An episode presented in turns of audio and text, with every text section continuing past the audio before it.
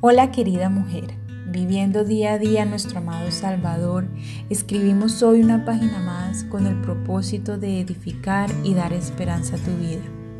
Continuando con nuestra tema serie Seis cosas y aún siete, hoy veremos y estudiaremos la parte del texto donde dice los pies que corren a hacer lo malo. Y la reflexión de hoy se titula Mujer, dirige tus pasos.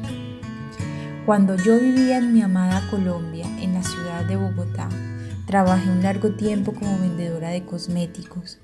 Cada día tenía una ruta de clientes definida a visitar. Un día dentro de esas rutas me topé con una cliente muy querida y amable, quien se ofreció a hacerme la pedicura o el pedicure y me dijo algo que nunca olvidaré.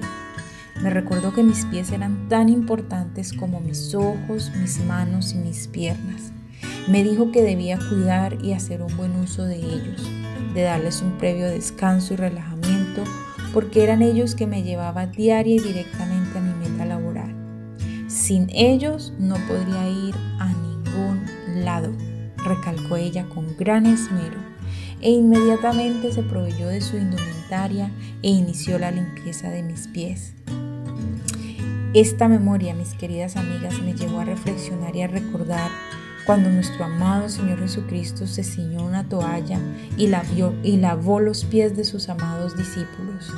Juan 13, 1 al 11.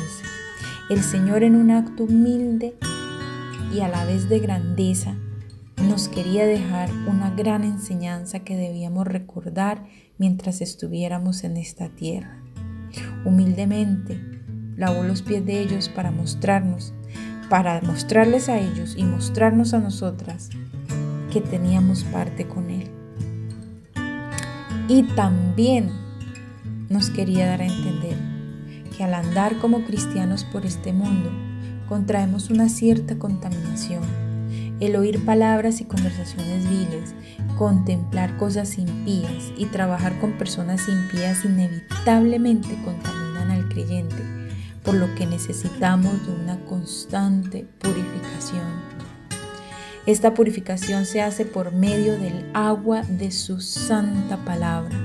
Al leer y estudiar la Biblia, al oírla predicar y al conversar acerca de ella entre nosotras, encontramos que nos purifica de las malvadas influencias que nos rodean. Diariamente debemos decidir si utilizar nuestros pies para correr hacer el mal o hacer el bien, que es el camino trazado por el Señor Jesucristo para nuestras vidas. Es por eso que también Pablo en Efesios 6:15 nos habla sobre la armadura del cristiano e incluye la vestimenta de los pies y calzados los pies con el apresto del Evangelio de la paz. Esto nos sugiere una disposición constante de hablar del Evangelio, las buenas nuevas de paz, con el cual podemos caminar seguros en territorio del enemigo. Aunque no pertenecemos a este mundo, tenemos que vivir en él. Juan 17:15.